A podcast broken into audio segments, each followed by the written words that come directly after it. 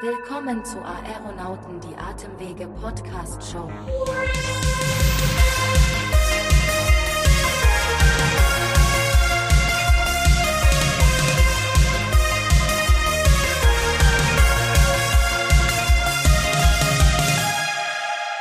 Das ist Aeronauten, die Atemwege Podcast Show. Absolut. Und zwar präsentiert von GSK. Wir erinnern uns, das steht für GlaxoSmithKline.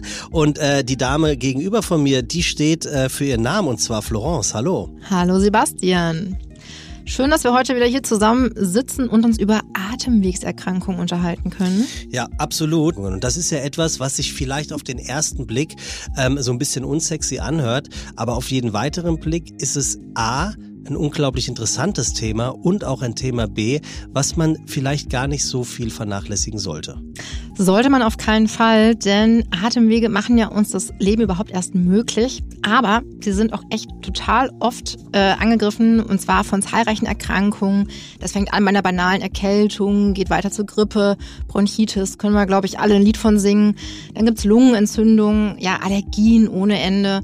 Asthma und COPD. Und genau darüber, beziehungsweise insgesamt über die Atemwege sollten wir uns mal unterhalten. Ihr Ärzte, also ich werde jetzt natürlich wie immer eiskalt über einen Kamm scheren. Äh, ihr sprecht ja so gerne von alarmierenden Trends. Aber sind das nicht auch die krass alarmierenden Trends? Also gerade wenn man von Lungenerkrankungen spricht, sind ja oft auch Dinge, die man gar nicht so richtig aktiv mitbekommt, ne? Nee, leider nicht, weil es eben wirklich so Schleichen passiert. Man kriegt davon nicht so viel mit. Das ist eben nicht wie ja, man ist zu lange in der Sonne, die Haut schmerzt auf einmal, weil man einen Sonnenbrand bekommt. So ist es mit der Lunge eben nicht. Das kriegt man oft nicht so richtig mit. Ähm, COPD wird ausgelöst, wodurch eigentlich? Hauptverursacher ist das Rauchen. Ah. Bis zu 80 Prozent der Fälle ist das dadurch ausgelöst, aber nicht allein dadurch. Also, ich würde sagen, wir können jetzt mal so langsam, aber sicher, liebe Florence, in äh, das Episodenthema einsteigen. Also, auch heute haben wir natürlich wieder etwas, worüber wir sprechen werden. Auch heute haben wir wieder einen Gast, mit dem wir über etwas sprechen werden. Und ähm, wir sind ja hier, also wir sind hier zwar nicht beim Film, aber wir sind hier beim gehörten Film, bei einem Podcast. Und zu einem guten Podcast oder einem guten Film gehört ja auch sowas wie ein Drehbuch. Und du kennst doch bestimmt den Film äh, Zurück in die Zukunft. Mhm. So. Und da habe ich dir nämlich hier, kannst du dir gerade mal nehmen, habe ich dir was hingeschrieben und du müsstest jetzt rein theoretisch einfach nur ablesen. Also wir begeben uns jetzt in ein kleines Schauspiel. Wärst du bereit dafür? Mhm, also, ja. pass auf. Es, das bin ich. Florence, woran denkst du eigentlich so, wenn du an die Zukunft denkst? An fliegende Autos? An Flugzeuge ohne Piloten oder an Maschinen, die denken und fühlen können? F bin jetzt ich wahrscheinlich. F ne? bist du jetzt. Okay. Hm. Ich glaube, du hast das nicht so ganz verstanden, um welche Art von Zukunft es in unserer heutigen Folge geht, Sebastian. Nee, habe ich nicht. Nee, in der letzten Folge haben wir ja bereits über die äußeren Umwelteinflüsse Mhm. gesprochen, über den Klimawandel Genau. und seine Auswirkungen Ja, auf. Atemwegskrankheiten und ihre Verläufe. Mhm. Ja, und heute wollen wir uns damit beschäftigen, welche Folgen das in Zukunft für die Trends in Medizin und Forschung hat. Ah, okay, das klingt spannend. Ähm, wer ist denn denn unser Doc Brown? Hä? Nein, Doc Brown aus Zurück in die Zukunft. Also genauer gesagt im zweiten Teil, wo Marty McFly und Jennifer mit ihm in die Zukunft reisen. Du weißt schon, so wie wir beide heute. Also ich würde sagen, du bist Jennifer und ich bin Marty.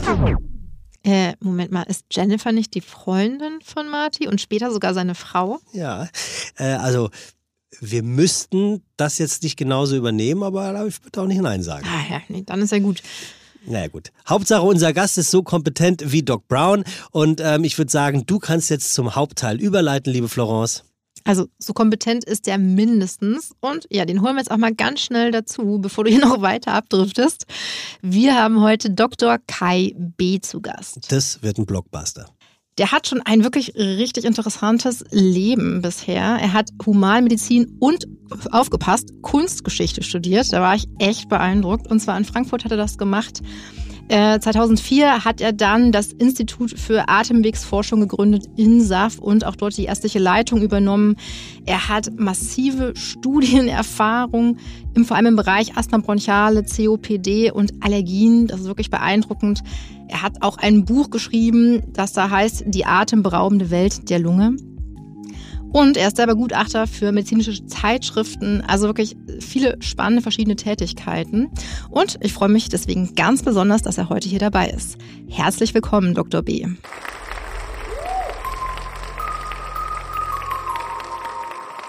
Ja, hallo ihr zwei. Ähm, ich bin derjenige, der hier dann wahrscheinlich für die Seriosität zuständig ist. Ja, also ich sag zumindest schon mal gute wie, weil ich bin ja auch ein Frankfurter Bub, gell? Ich bin da nämlich geboren worden. Also dementsprechend meine Sympathie haben sie direkt. Und äh, ich bin hier äh, sehr beeindruckt darüber gestoßen, was äh, Florence gerade sagte. Massive Studienerfahrung. Das würde ich mir auf die Visitenkarte schreiben. Massive Studienerfahrung, das finde ich gut. Ist doch schön formuliert. Heavy, ne? Auf alle Fälle. Ja, ja herzlich willkommen. Ja, danke. Vielen Dank für die Einladung. Ich freue mich hier zu sein. Ja, wir freuen uns auch und wir wollen ja heute mit Ihnen in die, in die Zukunft reisen. Das klingt jetzt so ein bisschen kryptisch. Ähm, aber tatsächlich wollen wir mal konkret schauen, was so die Diagnostik und Therapie bei Atemwegserkrankungen angeht. Was können Sie denn so grob skizzieren? Welche Fortschritte können wir denn in den nächsten fünf bis zehn Jahren in dem Bereich erwarten? Naja, also ich bin zunächst mal froh, dass wir das Ganze nur auf einen Bereich von fünf bis zehn Jahren äh, eingegrenzt haben. Das ist überschaubar. Das ist für die Medizin jetzt äh, kein Jahrhundertsprung. Also ich glaube, wir werden kleine Änderungen, kleine Fortschritte sehen. Ähm, ich glaube, dass wir äh, hinsichtlich der Diagnostik sicherlich viel feiner diagnostizieren werden. Also das, was wir im Moment so unter den groben Begriffsbestimmungen von Krankheit äh, immer noch äh, in seinen Lehrbüchern haben, das wird sich so ein bisschen aufdröseln. Und von ein, einer Volkserkrankung wie Asthma, COPD, beim Lungenkrebs sehen wir es jetzt schon, werden wahrscheinlich viele kleine Erkrankungen werden, die alle durch ganz spezielle Eigenschaften charakterisiert sein werden und wo wir hoffentlich dann auch Patienten genauer, persönlicher, wie es so schön heißt, behandeln können, indem wir nämlich einfach die Mechanismen dieser Erkrankung besser verstehen. Ich glaube, das ist etwas, was nicht unwahrscheinlich ist, dass wir das in den nächsten fünf bis zehn Jahren erleben werden. Also so eine Verquickung von etwas genauerer Diagnose und einer angepassten Therapie. Das wäre ja ein schöner Ausblick, den Sie da geben. Ich muss persönlich sagen, also aus meiner eigenen Erfahrung, was ich, ich fand Medizin immer unwahrscheinlich faszinierend, einfach weil das wirklich so ein unendliches Feld ist. Gleichzeitig fand ich da aber manchmal ehrlich gesagt ein bisschen frustrierend, eben wenn man dann so an die Grenzen gestoßen ist, weil man Erkrankungen nicht gut erklären konnte, ähm, ja, und eben nicht weiter wusste, vielleicht ein bisschen therapieren konnte, aber eben nicht so wirklich beim Ursprung ansetzen konnte. Deswegen wäre das ja wirklich schön, wenn das so wäre, wie Sie gerade sagen, weil man da auch viel individueller eben am Patienten arbeiten kann. Das ist tatsächlich etwas, was äh, häufig Patienten auch frustrierend ist. Äh, die haben ja manchmal äh, den Anspruch, sie gehen da zum Arzt sowie zu einer Mechanikerwerkstatt. Aber wir können den, den Kofferraum eben, äh, den Kofferraum sage ich schon, da sehen Sie mal, was ich für ein Techniktalent bin. Also wir können die Motorhaube nicht aufmachen und einfach reingucken, was fehlt. Wir müssen dann manchmal auch Methoden benutzen, die ähm, uns vielleicht an die Diagnose ranführen, aber das ist manchmal ein langer Weg und das kann sehr beschwerlich sein. Das kann ich verstehen, dass das aus Patientensicht manchmal frustrierend ist. Sie dürfen übrigens ruhig dazu stehen, dass Ihr Kofferraum, also der Motorraum hinten ist, weil bei Porsche ist es ja so und Sie sind das, ja Arzt. Ja, jetzt haben ne? Sie mich, jetzt haben Sie mich also, aber entlarvt. wir, ja. wir, wir, sind da wirklich unter uns. Das ist überhaupt kein Problem, Herr B. Herr Dr. B., was schätzen Sie denn, welchen Stellenwert wird denn die Pneumologie in Zukunft haben? Oh, das ist natürlich eine Gretchenfrage. Ähm, ich hoffe immer noch einen großen. Ähm, ich mache mir um mein Fach manchmal ein bisschen Sorgen, ähm, weil natürlich ist ja nichts ähm, Neues, dass wir an den großen Universitäten, aber auch an den großen städtischen Kliniken häufig nur so an naja, am Rande vertreten sind. Das Fach ist leider sehr aufgesplittert, obwohl es eigentlich von seiner Vielfalt ein klassisches akademisches Lehrstuhlfach wäre, weil es einfach alles dabei hat, von der Infektiologie zur Beatmung, Lungenhochdruck, Lungenkrebs, Asthma und so weiter und so fort. Sie merken schon, ich gerate ins Schwärmen. Aber diese Zersplitterung führt natürlich dazu, wenn Sie keine Leuchttürme haben der Pneumologie, äh, im, im Land, dann ist es natürlich für Studenten manchmal nicht so ganz einfach zu erkennen, dass das ein wahnsinnig attraktives Fach ist. Das heißt, Studenten lernen im Studium dann kennen, dass die Herren mit den schicksten und schneidigsten Sportwagen dann die Kardiologen sind äh, und am schlausten daherreden die Hämato-Onkologen äh, und vielleicht noch die Gastroenterologen und die Pneumologen laufen so ein bisschen am Rande. Also ich wünsche mir sehr, dass wir die nächsten Jahre die Chancen, die sich bieten, nutzen, dass wir politischer werden, dass wir auch aktiver auftreten und dieses wundervolle Fach einfach wieder ein bisschen äh, breiter aufstellen, sodass der Nachwuchs dann auch sagt, jawohl, das ist es, das will ich machen. Und dann glaube ich, äh, bin ich jetzt nicht unbedingt bange. Was würden Sie denn sagen, was sind denn aktuell so die wichtigsten Fragestellungen aktuell in der Forschung? Also in der Forschung haben wir natürlich äh, immer die Frage nach Mechanismen. Also wir versuchen eigentlich dann äh, grundlegende molekulare Mechanismen zu erforschen, die bei Erkrankungen ähm, für die Ausprägung und Symptome verantwortlich sind. Äh, und für die versuchen wir dann präzise neue Therapieansätze äh, zu äh, entwickeln. Das ist etwas, was ja auch letztlich in den letzten 20, 30 Jahren sich nicht grundlegend geändert hat, nur sind die Methoden heute ein bisschen feiner. Und dann glaube ich, in der Pneumologie äh, ist ein ganz wichtiger Punkt, dass wir äh, in der Pneumologie noch mehr diesen präventiven Ansatz auch ein bisschen pflegen müssen. Häufig behandeln wir unsere Patienten vielleicht ein bisschen zu zögerlich. Wir haben nicht so den ganz großen äh, Risiko, adaptierten Behandlungsentwurf, nicht der Kardiologe, da gehen sie hin und dann sagt er, okay, männlich, äh, 45 Jahre äh, geraucht und der Blutdruck ist so und dann kriegst du wahrscheinlich in fünf Jahren mit zehn Prozent Wahrscheinlichkeit einen Herzinfarkt. Ne? Klingt immer ganz toll. Und das müssen wir uns ein bisschen abgucken, da müssen wir auch ein bisschen hin.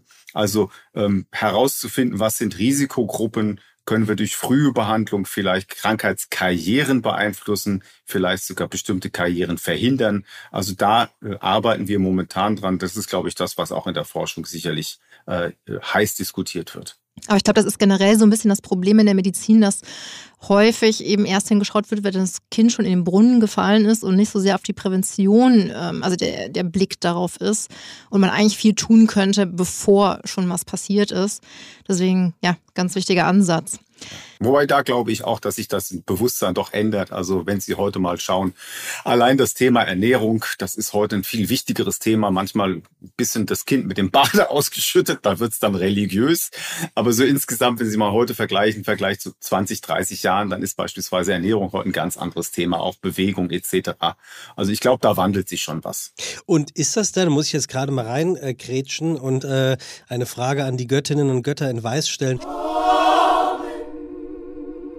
Wenn ich euch beiden jetzt hier so zuhöre, ähm, korrigiert mich da gerne, aber ähm, Florence, der ähm, Herr Dr. B hört sich auch ein bisschen cooler an, als man es von einem klassischen Doktor früher gedacht hätte. Also hat das auch was damit zu tun, äh, und die Frage geht natürlich jetzt auch an Sie, Herr Dr. B, ähm, hat das auch was damit zu tun, ähm, wie die Kommunikation nach innen, aber vor allem auch nach außen ähm, mittlerweile stattfindet, dass man sagt, ja, dann kriegt man einen Herzinfarkt mit zehnprozentiger Wahrscheinlichkeit und dann ist auch gut. Es ist ja schon ein bisschen salopper. Ja, also Kommunikation ist ja im Grunde das A und O unseres Berufes. Mhm. Das äh, sehen wir jetzt auch wieder. Also muss ja nur jetzt die diese Impfdiskussion, äh, Corona-Kommunikation. Das ist ganz wichtig. Sie müssen Patienten verständlich machen, weil das Problem hat der Patient ja nicht Sie. Also es mhm. geht ja nicht darum, dass ich das verstehe, das Problem, sondern der Patient muss es verstehen. Und Sie sehen natürlich im Laufe Ihres langen Lebens ganz unterschiedliche äh, Kategorien von Patienten, vom Bildungsniveau, äh, Grundlagenwissen etc. etc. Bereitschaft, vielleicht sich selbst zu engagieren und so weiter. Und diesem müssen Sie versuchen, immer da abzuholen, wo sie gerade stehen. Und da ist natürlich der ärztliche Beruf ein herrliches Betätigungsfeld. Und wenn Sie ein bisschen ähm, Gefühl und Talent für Kommunikation haben, dann ist das quasi schon die Hälfte des ärztlichen Berufs. Also Einfühlsamkeitsvermögen, Empathie, Absolut. Emotionen äh, äh, gehören unweigerlich mit dazu und ist man natürlich auch gut beraten, äh, wie man jemandem die Diagnose auch übergibt. Ne? Also ja. kühl und nüchtern ist wahrscheinlich nicht, nicht ganz so ratsam. Nee, absolut nicht, ja. Wir hatten gerade noch das, also wir waren gerade noch im Gespräch über ähm, ja, Ansätze in der Forschung, äh, was denn da gerade so die größten Fragen sind. Und da hatten Sie einen Punkt genannt, bei dem ich mich gerade gefragt habe, gibt es denn in der Pneumologie eigentlich so den idealen Biomarker? Äh, der ideale Biomarker. Äh, nein. Also es gibt jetzt in letzter Zeit doch mehr Ähm, jetzt beim Asthma beispielsweise, was jetzt Verbreitung findet, beispielsweise ist das exhalierte NO, Pheno. Ähm, das hat früher lange Zeit so ein bisschen ein Schattendasein geführt, wird jetzt doch mehr und mehr auch in der Routine ange, äh, eingesetzt. Äh, wir haben die, den einfachen Marker der Bluteosinophilen die sowohl bei COPD als auch bei Asthma eine gewisse Bedeutung haben, was das Therapieansprechen betrifft für bestimmte Behandlungen. Also das ist dann gar nicht mal ein neuer Biomarker, sondern einfach einer, wo wir ein bisschen mehr wissen und mehr Daten zu haben. Also es gibt nicht den idealen. Große Fortschritte gibt es natürlich in der Onkologie. Ähm, auch diese Biomarker sind nicht immer unproblematisch. Äh, aber da ist sicherlich der, der Teil der, äh, der äh, Pneumologie wo am meisten Fortschritt gemacht wurde, weil wir dann am Ende äh, in Konsequenz ja auch den Patienten eine Behandlung anbieten können, wenn ein bestimmter Biomarker vorhanden ist. Hm. Also würden Sie schon sagen, dass äh, während Ihrer Laufbahn bisher sich da einiges getan hat? Absolut. Also äh, die äh, äh, Fortschritte in der in der in der pneumologischen Onkologie, die sind dramatisch. Auch das, was die Biomarkerforschung beim Asthma und letztlich die Biologikatherapien, die ja alle Biomarker gesteuerte Therapien sind, das ist also ein Riesenfortschritt. Und auch jetzt Eosinophile bei COPD ähm, ist auch ein interessanter Aspekt. Aber so, ich würde sagen, die großen revolutionären Dinge sind tatsächlich, tatsächlich biomarkermäßig bei Asthma und natürlich in der Onkologie passiert. Hm, das lässt hoffen, dass sich das natürlich auch in den nächsten Jahren so fortsetzt. Das sind ja jetzt alles ja so Punkte, die auf ärztlicher Seite passieren. Natürlich für den Benefit, also für das Wohl des Patienten oder der Patientin. Aber was natürlich auf der Seite gar nicht so unbedingt direkt mitbekommen wird. Wie sieht es denn auf der Patientenseite aus? Ähm, wir haben ja zum Beispiel jetzt die elektronische Patientenakte. Was haben Sie denn da aus Ihrer Praxis für Erfahrungen mit, inwiefern das genutzt wird und ja, welche Möglichkeiten sich damit auftun oder eben auch nicht? Oh, das ist ein sehr schwieriges Thema. Das ist natürlich etwas, was irgendwie so ein bisschen, äh, ähm, ich hätte mal, würde sagen, typisch deutsch, äh, so ein bisschen halbherzig angefasst wird, weil man sich mit diesem ganzen Komplex äh, Datenschutz, äh, Digitalisierung äh, generell etwas schwer tut. Das muss auch nicht immer negativ sein, aber im Moment ist natürlich das, was da angedacht ist äh, mit der Telematikinfrastruktur, äh, ist so ein Hybrid. Ähm, das uns sicherlich nicht weiterbringen wird. Also ich glaube, das ist etwas, was man dann irgendwie ganz oder gar nicht machen muss. Ähm, aber diese Option, dass man das kann, aber nicht muss und äh, es auch unklar ist, wer da alles was draufspielen kann, wer da was ablesen kann. Und im Moment sieht es für mich noch sehr danach aus, als ob das Ganze eher dann doch eine äh, zusätzliche Arbeitsbeschaffungsmaßnahme ist als eine äh, Arbeitsentlastung. Also das ist, glaube ich, viel zu wenig vom Endnutzer her gedacht. Und von daher glaube ich, in dieser jetzigen Form wird das sicherlich in der Akzeptanz große Probleme haben. Schade eigentlich, denn ich hatte ehrlich gesagt schon so ein bisschen gehofft, dass das einiges an Erleichterungen mit sich bringt. Also ich weiß nur so aus meiner Zeit in der Klinik, also was man da manchmal wirklich so den Befunden hinterhergelaufen ist, von einem anderen Arzt oder einer anderen Ärztin da dran zu kommen, dann hat man sich schon gefreut, wenn es in der Praxis wenigstens ein Faxgerät gab, um das zugeschickt zu bekommen. Also es wäre so viel einfacher, wenn der Patient seine Gesundheitskarte mitbringt, man da vieles auslesen kann, natürlich nach Einwilligung des Patienten um einfach da echt eine Menge zu erleichtern. Wo wir jetzt schon beim Thema Digitalisierung sind, es gibt ja auch zum Beispiel diese digitalen Gesundheitsanwendungen, also kurz DIGA, die eigentlich dabei unterstützen sollen oder eine Hilfe für Patienten und Patientinnen sein sollen. Was können Sie aus Ihrer Erfahrung sagen? Erleichtert das was? Wird das wirklich genutzt oder wie ist Ihre Meinung dazu?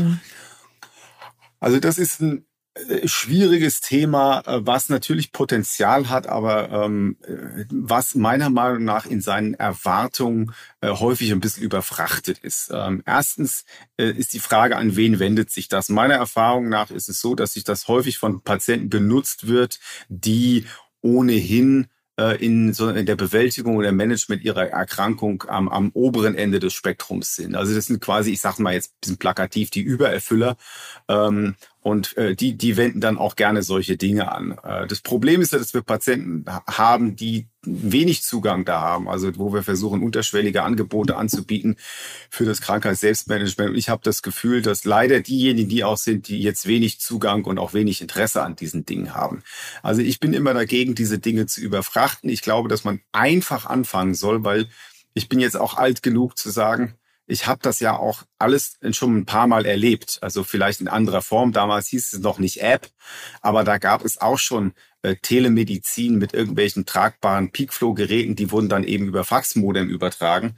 Heute geht's über eine App, aber das Prinzip ist das gleiche. Wenn es die Leute nicht abholt, und damit meine ich den Nutzer wie auch den Arzt, äh, weil da einfach viel zu viel gemessen wird und viel zu viel hineingedacht wird, ähm, dann sind diese Dinge in der Regel völlig nutzlos. Und es zeigt sich auch in einigen Untersuchungen, dass viele Patienten das mal benutzen, eine Zeit lang, aber dann auch sehr schnell wieder davon weggehen. Also ich bin dafür, diese Dinge zu entschlanken äh, und dann können die sehr nützlich sein. Mhm. Ja. Ich könnte Ihnen jetzt ein positives Beispiel nennen. Ja, also nehmen Sie sowas Einfaches wie äh, es gibt digitale Inhalationshilfen, ähm, die können unter Umständen nur etwas ganz Simples, nämlich wie eine äh, Dosis Erinnerung. Ja, die sagen Ihnen jeden Tag, es ist 8 Uhr, nimm dein Medikament.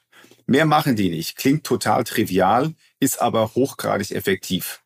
Ja, da gehen die, das, da fühlen die Leute sich irgendwie nicht äh, äh, genervt, sondern es ist einfach, das ist so wie morgens der Wecker. Da kommt dann einfach, was hast du heute dein Ding schon genommen? Das ist etwas, was was schön ist, ja. Äh, aber wenn dann gleich wieder kommt, jetzt füll mal wieder ein siebenseitiges Tagebuch aus, wie du dich fühlst und mit dem Score hier und da noch einen Fragebogen und am Ende nimmst du das alles mit und diskutierst das mit deinem Doktor, ähm, dann kann ich Ihnen von vornherein sagen, das werden irgendwann Patienten nicht mehr machen wollen und die Doktors werden sich das nicht angucken wollen. Also deswegen keep it simple, ähm, denk's vom Anwender, vom User her und dann kann das auch durchaus eine, ähm, eine Rolle spielen. Hm. Heißt also, in der Theorie klingt das sehr schön, aber in der Praxis ist es schwer umsetzbar teilweise. Richtig, hm. ja. Hm. Ja, Spannend. Auf jeden Fall danke für den Einblick auch in Ihre persönliche Erfahrung. Ist ein bisschen schade, auch, auch was Sie noch meinten, der Punkt mit, ähm, dass so, solche Anwendungen äh, mehr genutzt werden von den Patienten und Patientinnen, die sowieso, sowieso schon eben äh, ja, am oberen Ende, sage ich jetzt mal, befinden, also sich mit ihrer Erkrankung sehr viel vertrauter und aufgeklärter sind. Aber das ist ja wirklich so, so ein Phänomen, dass gerade eher die Leute äh, das mehr nutzen, also solche Dinge ja. und auch sich informieren, die ohnehin schon eigentlich recht gut aufgeklärt sind und man gar nicht so gut die erreicht, wo eigentlich wirklich Not am Mann wäre. Also es gibt Gegenden in der Welt, wo das eine ganz tolle Sache sein kann. Also wenn der nächste Art, keine Ahnung, von Ihnen 50 oder 100 Kilometer oder noch weiter entfernt ist, äh, dann, dann ist das ein echten, bieten diese äh, Apps einen echten Mehrwert, weil sie haben sonst nichts, ja, ähm, und erleichtern ihnen den Zugang. Aber ähm, jetzt für, für Deutschland, wo wir dann doch jetzt mit Haus- und Fachärzten doch relativ gut ähm, versorgt sind, äh, da muss man sich wirklich gut überlegen, bei welchen Erkrankungsbildern und äh, in, bei welchen Patienten und in welcher Situation bringt das wirklich einen, einen Nutzen, von dem dann alle was haben. Hm, ja. Ja, und damit, Sebastian, glaube ich, hast du tatsächlich schon äh, eine spannende Sache noch. Ja, ich habe erstens mal immer spannende Sachen. Das liegt aber viel weniger an mir als an der hervorragenden Vorbereitung unseres äh, Teams, was hinter uns steht. Und wir haben jetzt ja viel über die Zukunft gesprochen, ne? Äh, liebe Florence und lieber Herr Dr. B. Und ähm, wir sind ja hier der Aeronauten-Podcast. Und äh, was liegt näher bei Aeronauten, bei dem Wortklang und der Zukunft? Natürlich eine Rakete. Und in diese Rakete steigen steigen wir jetzt mal ein, um Richtung Zukunft zu fliegen. Ich würde Ihnen da jetzt ganz gerne als unserem äh, hochgeschätzten Gast mal ein, zwei Fragen stellen, vielleicht auch drei. Ähm, und würde gerne mal wissen, wie Sie dahingehend, dahingehend äh, ambitioniert sind, äh, diese beantworten zu können. Also sind Sie soweit? Ich wäre so weit, dann, ja. dann stellen Sie sich jetzt bitte vor, dass Sie in diesen wunderbaren, was sagen wir denn mal, nee, Latexanzug ist es nicht, Flanellanzug auch nicht. Wir nehmen mal einen Jeansanzug, mit dem Sie jetzt in diese wunderbare Aeronautenrakete steigen. Und Elon Musk versucht ja zum Beispiel zum Mars zu fliegen. Was sind denn so Ihre Ambitionen? Ähm, noch ein Buch zu schreiben.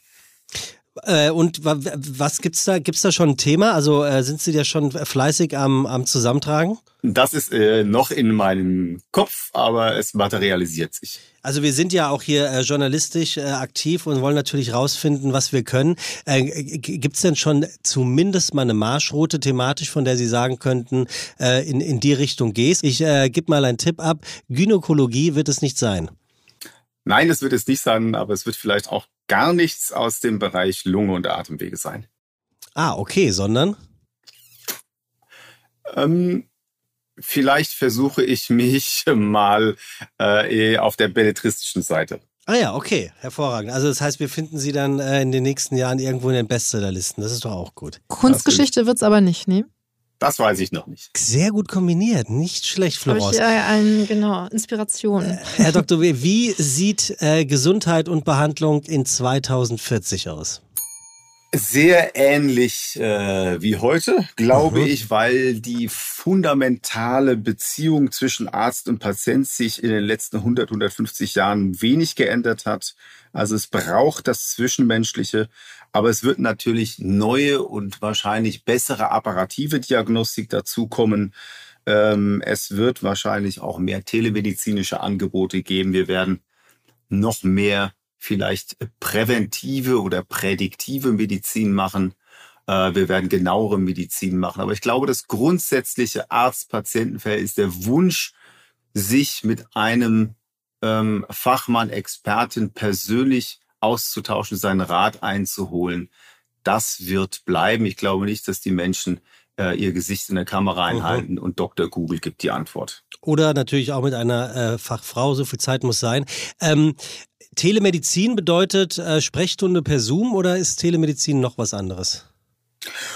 In, das kann sowohl die Sprechstunde per Zoom sein, aber es kann eben auch zum Beispiel die Durchführung einfacher Messungen beispielsweise im häuslichen Bereich, die dann einfach entweder angeleitet werden über Telemedizin oder aber äh, übertragen werden äh, in die ärztliche Praxis, kann das mhm. auch beinhalten. Und ähm, wenn man das nochmal teilt, wie sieht die Gesundheit in 2040 aus? Wird es sowas geben, Florence, da würde mich deine Meinung oder Einschätzung auch zu interessieren, wird es sowas geben wie Krankheiten, die es 2040 nicht mehr gibt, die es heute noch gibt? Es wird sicherlich äh, einige Infektionskrankheiten werden vielleicht verschwinden. es wäre schön, mal eine, eine ganz spezifische verschwinden würde. Äh, ansonsten wird das Spektrum ähnlich sein. Ich glaube, dass äh, sicherlich ähm, in der Onkologie ein Trend absehbar ist, dass einige bösartige Erkrankungen sowas wie dann letztlich chronische Erkrankungen sein werden. Also mhm. nicht mehr, wo die Patienten eine Diagnose auf Leben und Tod bekommen, sondern wie bei einer Erkrankung wie, keine Ahnung, Leberzirrhose oder Diabetes äh, sie lernen werden können, äh, über eine sehr lange Zeit mit der Erkrankung zu leben. Florence, wie siehst du das? Ja, ganz ähnlich. Ich glaube allerdings, was Infektionskrankheiten angeht, das haben wir jetzt ja auch das Phänomen, ne? auch das ähm, ausgerottet geglaubte Erkrankungen dann doch immer mal wieder hier und da aufploppen, zum Beispiel, wenn äh, ja, Impfungen vernachlässigt werden. Also ich glaube, da wird sich nicht viel dran ändern. Natürlich. Es wird dann neue geben, ja. Okay, äh, finale Frage. Mhm. Ähm, Herr Dr. B., wie verändert sich denn die Medizin ganz im Allgemeinen bis 2040 oder in 2040? Die Medizin wird wie immer in der Vergangenheit, auch in der Zukunft sehr stark einem Kostendruck ausgesetzt sein und die Medizin wird sich noch mehr fragen müssen äh, angesichts dieser begrenzten Ressourcen, was sind wirklich sinnvolle, unverzichtbare diagnostische und therapeutische Maßnahmen. Äh, und ich glaube, das ist etwas, ähm, äh, wenn ich mir die Preisspirale einiger Therapien in den letzten Jahren anschaue, dass das ein Problem werden könnte, was auch wohlhabende Gesellschaften tatsächlich an den Rande ihrer Leistungsfähigkeit bringt weil Therapien auch, ähm, also in, in, sämtlicher Couleur auch so ein bisschen schick geworden sind oder weil die Leute zu sehr auf Wehwehchen achten oder, oder warum wird so viel oder so schnell in Therapie, äh, sich in Therapie begeben? Also erstens ist das natürlich, ähm, dass die Prävention immer noch, auch wenn sie gepredigt wird, wenig praktiziert wird. Und dann haben wir natürlich in den letzten Jahren eine Vielzahl von zum Teil hochwirksamen, aber auch sehr teuren äh, äh, Medikamenten, gerade in der Onkologie bekommen, ähm, wo, nehmen wir das Beispiel mit der Hepatitis-Therapie äh, vor einigen Jahren, wo man gesehen hat, wenn nun tatsächlich alle, die das, äh, der chronische Hepatitis C haben, sich damit innerhalb kürzester Zeit behandeln wollen, dass das im Grunde genommen unser Gesundheitssystem zum Kollaps bringt. Ähm, also teure Therapien, ähm, sind immer schon problematisch gewesen und sie werden natürlich in der alternden Population und äh, vielleicht jetzt auch in der Onkologie von der Chronifizierung der Therapie äh, wird die Kostenfrage sicherlich noch brennender werden. Mhm. Ähm, ich bin fertig mit meinen Fragen. Ich bin äh, wieder auf dem Boden der Tatsachen gelandet und ehrlicherweise ist mir das auch ganz recht. Ich bin mit dem medizinischen Fortschritt, Fortschritt sehr zufrieden. Ich bin aber auch damit zufrieden, dass es sowohl die telekommunikativen als auch die Vis-à-vis-Möglichkeiten gibt, sich mit einem Arzt oder einer Ärztin äh, zu unterhalten und sich helfen zu lassen. Äh, Florence, was haben wir heute gelernt? Zusammenfassung, Short Summary, please. Ich würde sagen an erster Stelle, dass sich eine Sache nicht verändern wird, glücklicherweise, mhm. wie ich persönlich finde. Und zwar ist das die äh, Arzt-Patienten-Beziehung einfach, ne, das, klar, von Mensch zu Mensch, das wird nie ersetzbar sein, schönerweise. Ähm, und das aber ein Problem werden kann oder werden wird, ist eben wirklich dieser Kostendruck, das sehe ich ganz genauso, dass es ja einfach weiterhin problematisch sein wird und sich wahrscheinlich noch mehr zuspitzen wird. Und um aber mit etwas Positivem zu schließen oder ja, das Gespräch zu beenden, dass sich doch in der Therapie und in der Forschung so viel tut, dass Erkrankungen, die heute noch, naja, ein fast Todesurteil sind oder auf jeden Fall lebensverkürzend, äh, später nicht mehr schwarz oder weiß sein werden, sondern vielleicht so ein bisschen im Graubereich. Tja, hervorragend. Äh, ein, ein, ein positives äh, Schlusswort ist immer das allerbeste Schlusswort. Dementsprechend bleibt mir eigentlich nichts anderes, als mich ähm, als allererstes bei äh, Herrn Dr. B zu bedanken, dass Sie sich A, die Zeit, das ist schön, bei Herrn Dr. B zu bedanken, dass Sie sich A, die Zeit genommen haben, äh, B, uns ähm, ja so viele wichtige, aber auch, äh, finde ich, durchaus unterhaltsame ähm, Dinge und Wege aufgezeigt haben, die aktuell beschritten werden und die in Zukunft äh, begangen werden können. Und natürlich möchte ich mich auch auch äh, bei Florence bedanken, dass du dir ein weiteres Mal äh, meine Flachwitze gegeben hast und ich finde, ich finde sehr gut durchgehalten hast. Aber natürlich möchte ich mich auch bei unseren Zuhörern und unseren Zuhörerinnen bedanken, die, die im Atem, die unser Atemwege ähm, Podcast Show hier so fleißig folgen. Ja, Sebastian, auch danke an dich und natürlich Dr. W an Sie ein riesen Dankeschön, dass Sie heute mit dabei waren. Vielen Dank. Den Podcast könnt ihr auf Apple, Spotify und Co. anhören. Am besten folgen, um keine Folge zu verpassen. Wir freuen uns natürlich total, wenn ihr uns eine ehrliche Bewertung abgebt. Auch gerne einen Kommentar ja, wenn schreibt. Wenn sie gut ist, kann sie auch gelogen sein. Also ehrlich bin ich. Schreibt auch gerne einen Kommentar bei Apple Podcasts und wir hören uns bald wieder.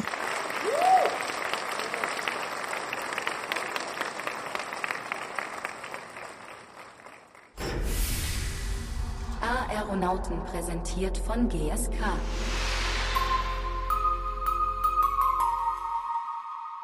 Dieser Podcast wird produziert von Podstars bei OMR.